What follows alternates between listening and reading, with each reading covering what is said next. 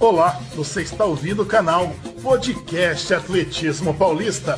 Aqui você ficará por dentro de tudo que envolve a modalidade, a agenda de competições, principais resultados, entrevistas, dicas de saúde e muito mais. E desde já, convido para que sigam a Federação Paulista de Atletismo nas mídias sociais, Instagram, Facebook e no YouTube é Atletismo Paulista e após a vinheta de abertura, voltaremos com mais uma edição do podcast Atletismo Paulista.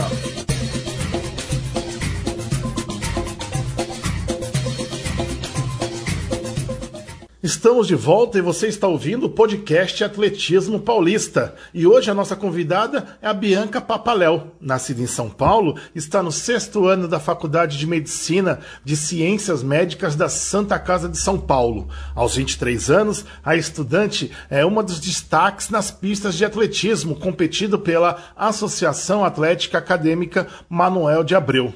Jean-Pierre é o seu treinador e foi quem percebeu o seu potencial da estudante nas pistas. O técnico de salto é Pedro Atílio, com quem começou a treinar o ano passado. Falando em números, só para citar a edição 2019 da Intermed, que é uma das principais competições entre universidades, Bianca tem os seguintes números. Campeã da prova em salto e distância, nos 400 metros ela ficou na segunda colocação, nos 100 metros ficou na terceira colocação. No revezamento 4 por 100, ela também ficou na terceira colocação, ao lado de Luísa, Giovana e Rebeca.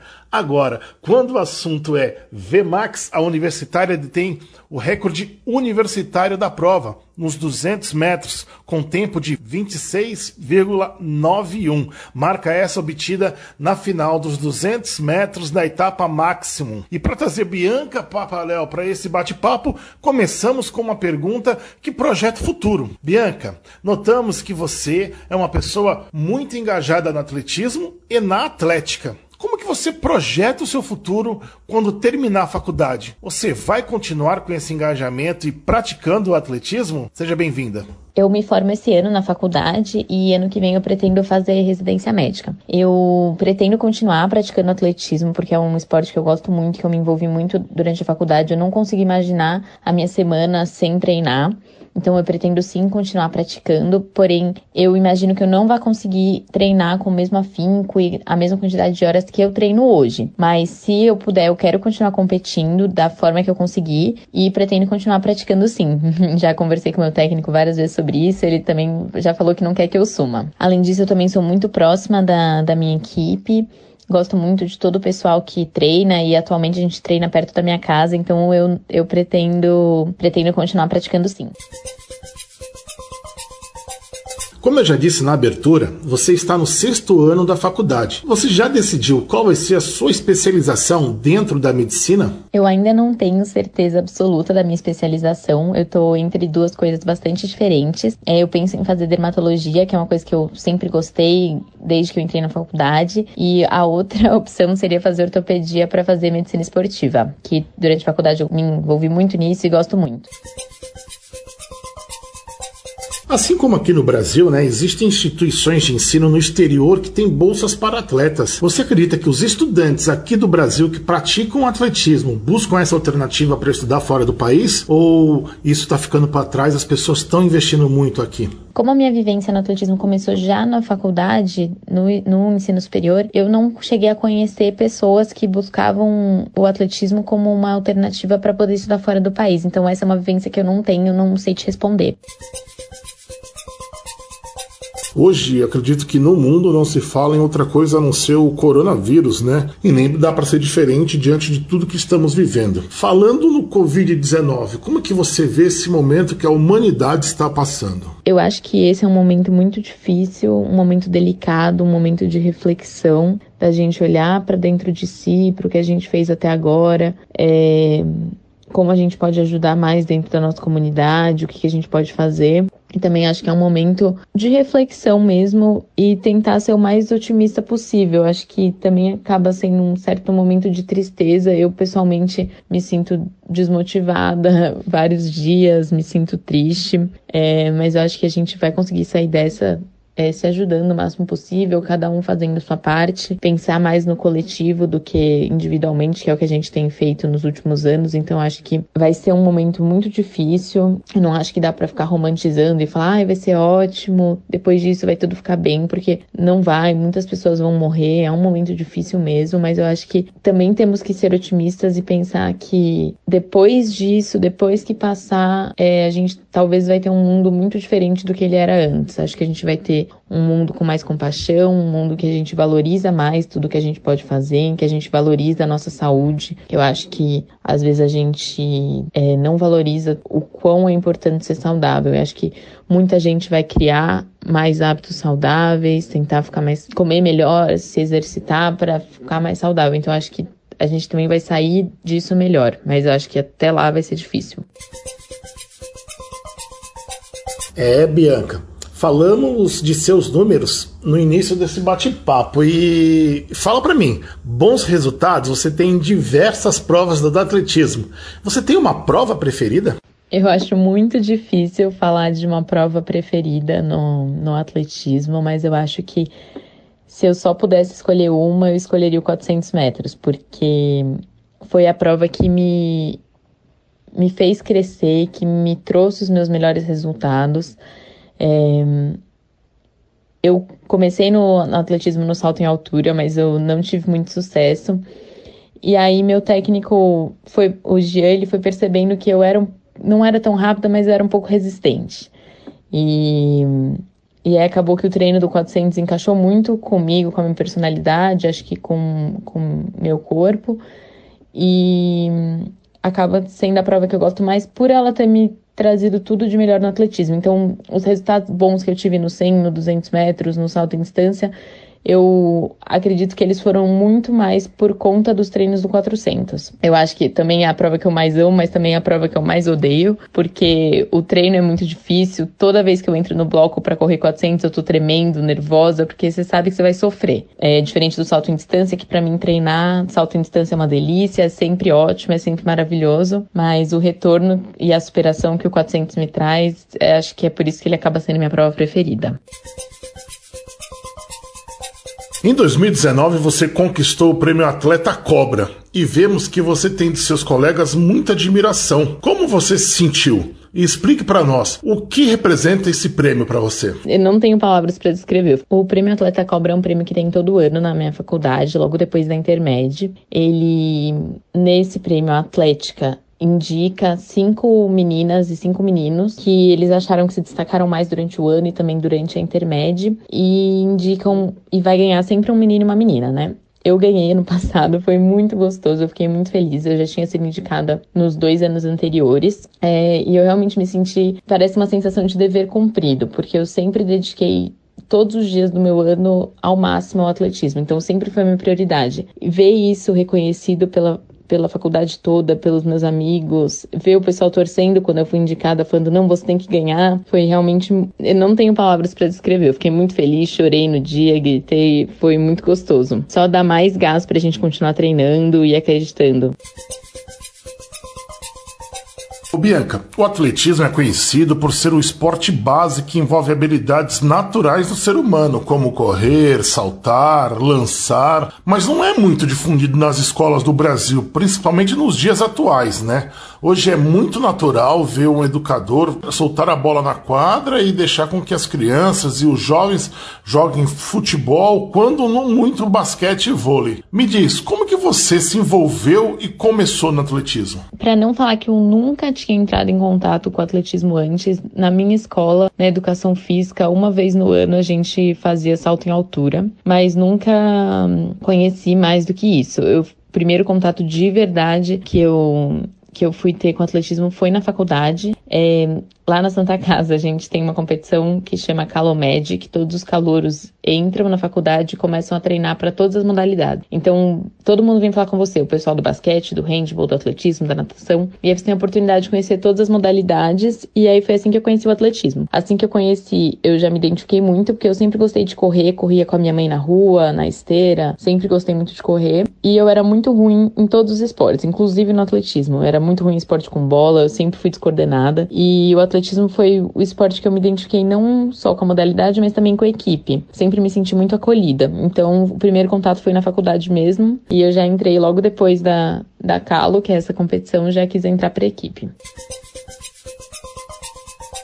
Bianca, vamos falar um pouquinho das atléticas. Como é que funcionam os treinamentos? Locais de treino, rotina, quem são os treinadores que estão por trás desses atletas? E aproveitando, na faculdade, como que é divulgado pela Atlética a possibilidade da prática do atletismo? E você, você vem percebendo um aumento no número de praticantes ou um declínio? Conta para nós. É, lá na Santa Casa, os treinos do atletismo eram na pista do Ibirapuera, que agora virou um hospital de campanha por causa do Covid-19. Então, no momento, a gente está sem lugar de treino. Mas os treinos, eles eram na pista de segunda, quinta e sexta, das 5 e meia até as 8, às vezes até as 9. De terça-feira a gente faz um treino no parque, que é muito gostoso, no Parque Ibirapuera, para dar uma mudada. Aí tem tiro na rampa, tiro no bosque, é realmente muito bom.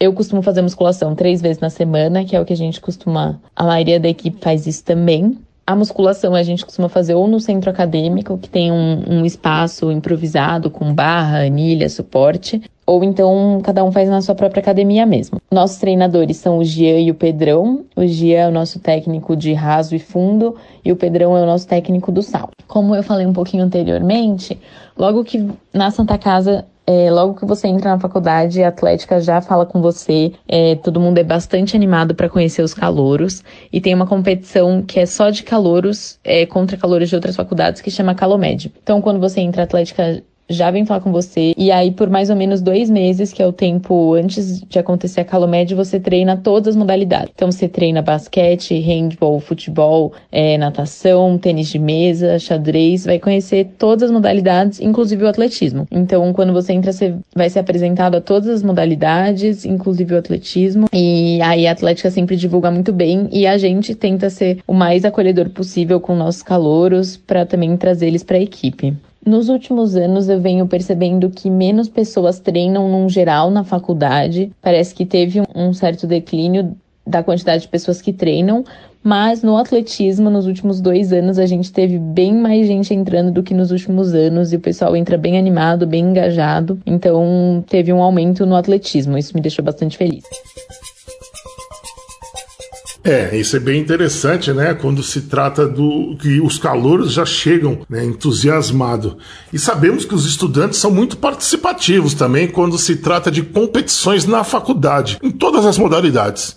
Como que vocês organizam para facilitar que o público ou outros estudantes, ex-alunos, possam frequentar os torneios? Em relação a competições de medicina, como a Calomédia, a Intermédia, a gente é bastante aberto para todos os estudantes da faculdade de irem, inclusive quem não treina e ex-alunos. A gente quer quanto mais pessoas puderem ir, melhor. Então, não tem muita dificuldade nisso. Quanto aos torneios universitários, como Tuna, é, entre outros torneios, a gente sempre quer que as pessoas vão assistir, mas não é muita gente que, que vai. É, e quando a competição permite, a gente fica muito feliz quando ex-alunos podem participar também, é, pessoas que treinavam atletismo e já se formaram mas geralmente acaba que essas competições, essas pessoas entram na conta de pessoas da equipe para fazer aquela prova. Então, se tem quatro pessoas no máximo por prova, essa pessoa que já se formou ocuparia uma vaga. Isso acaba perto da intermédia sendo um pouco ruim, porque a gente quer que a equipe treine. Então, isso é uma. A gente não tem muito como organizar isso, acaba ficando como prioridade da equipe atual competir mesmo. Muito se fala em apoio, apoio, apoio, né? E como que a sua faculdade, né? A, como que a faculdade da Santa Casa apoia a sua atlética? A nossa faculdade apoia bastante a, a atlética. A gente tem uma ajuda financeira é, mensal da, da faculdade e eles também ajudaram a gente na construção do centro esportivo, que é o SEMA, que são que é para os esportes que treinam em quadra. A gente acabou de construir uma quadra, tem mais ou menos dois anos, com a ajuda da faculdade. Além disso, eles ajudam a gente dando a semana da intermédio e ajudam bastante a gente. Às vezes podia ter um pouco mais de apoio, mas eu não tenho do que reclamar. Existem inúmeras competições universitárias de atletismo, até mesmo de outras modalidades. E, e você poderia listar as mais importantes, aquelas que vocês fazem questão de participar. E tem aquelas que são as mais aguardadas também, né? Dentre as competições universitárias ao longo do ano, com certeza as etapas do Tuna são as mais importantes no nosso calendário. É, entram na nossa periodização e a gente faz questão de participar de todas as etapas, até porque é uma competição realmente bem competitiva, o nível é, é muito bom, vai bastante gente, então é muito bom para competir mesmo. É, além disso, a gente foi nos Jogos Universitários Brasileiros, nas competições da FUP, que foram sempre muito boas, muito organizadas, mas acabam tendo um público menor. E a mais aguardada e a mais importante pra gente é a Intermed, né? Que ocorre sempre em setembro, no final de semana da, da Semana da Pátria. E a nossa competição principal é para ela que a gente treina, o nosso calendário é voltado nela. E todas as outras competições que a gente vai ao longo do ano é para se preparar para ela. Então, esse, esse ano vai ser minha última Intermed. Eu espero que ela aconteça, apesar dos acontecimentos do Covid e é a mais aguardada, né? A Federação Paulista de Atletismo abriu as suas provas para os universitários. O que isso muda na sua preparação enquanto atleta e o quanto isso é importante? Esse ano a FPA abriu as competições para a gente, né, para universitários. Eu achei isso muito importante e ajudou a gente muito na nossa preparação, porque vocês têm um calendário bem extenso, tem competição quase todo final de semana, e essa possibilidade é, foi realmente muito boa pra gente. Eu, por exemplo, faço várias provas, então quando tinha uma competição de final de semana, eu tinha que fazer todas as provas que eu treino, e me deixava muito cansada. Com o calendário amplo de vocês, é, isso facilitaria muito para mim, porque eu posso ir num final de semana fazer duas provas, no outro final de semana fazer mais duas, e também permite a gente competir mais vezes, né? O que realmente é muito importante, principalmente para quem está começando, para ir criando cabeça de competição e confiança.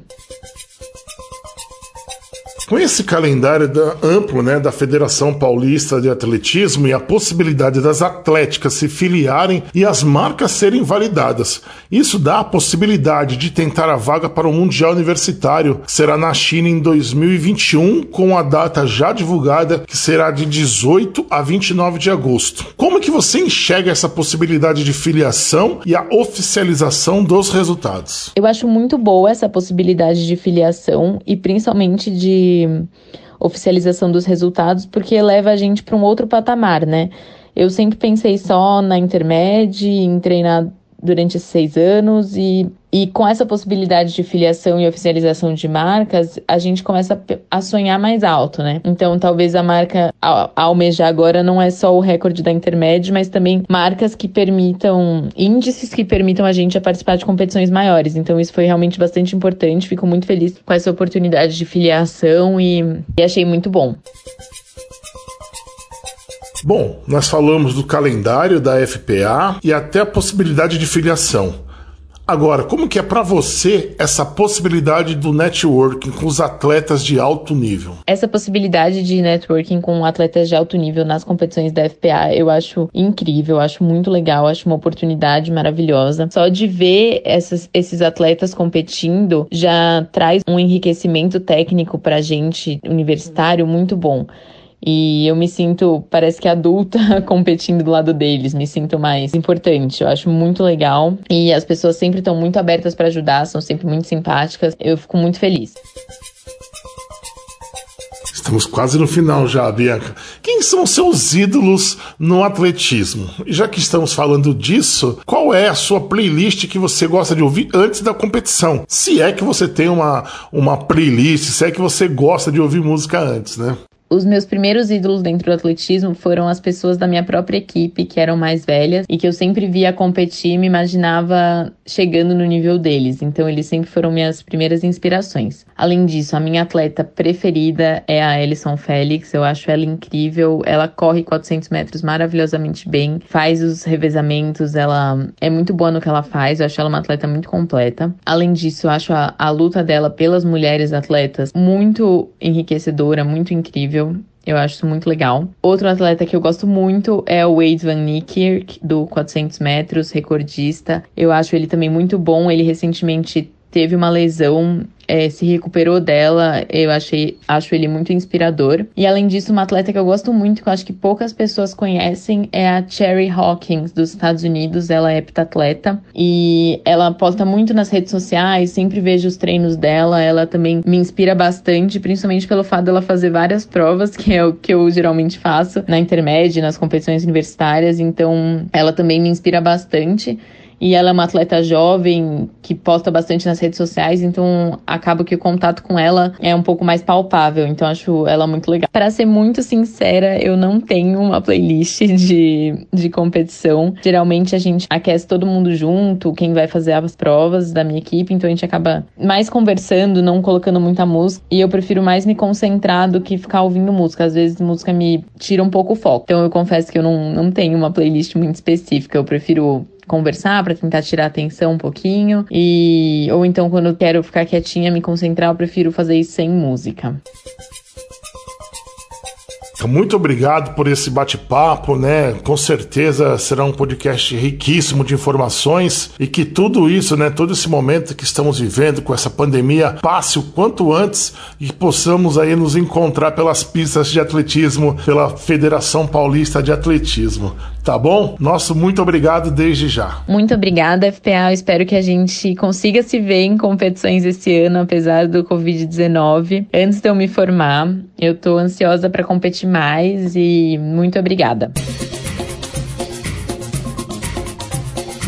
Terminamos aqui mais uma edição do podcast Atletismo Paulista. Eu sou Júnior Alves e na próxima segunda-feira estaremos de volta. Continue conosco em nossas redes sociais e desde já convido para que sigam a Federação Paulista de Atletismo no Instagram, Facebook, no YouTube é Atletismo Paulista. Outras informações você encontra no site atletismopaulista.com.br. Essa edição do podcast Atletismo Paulista foi editada por Célio Campos.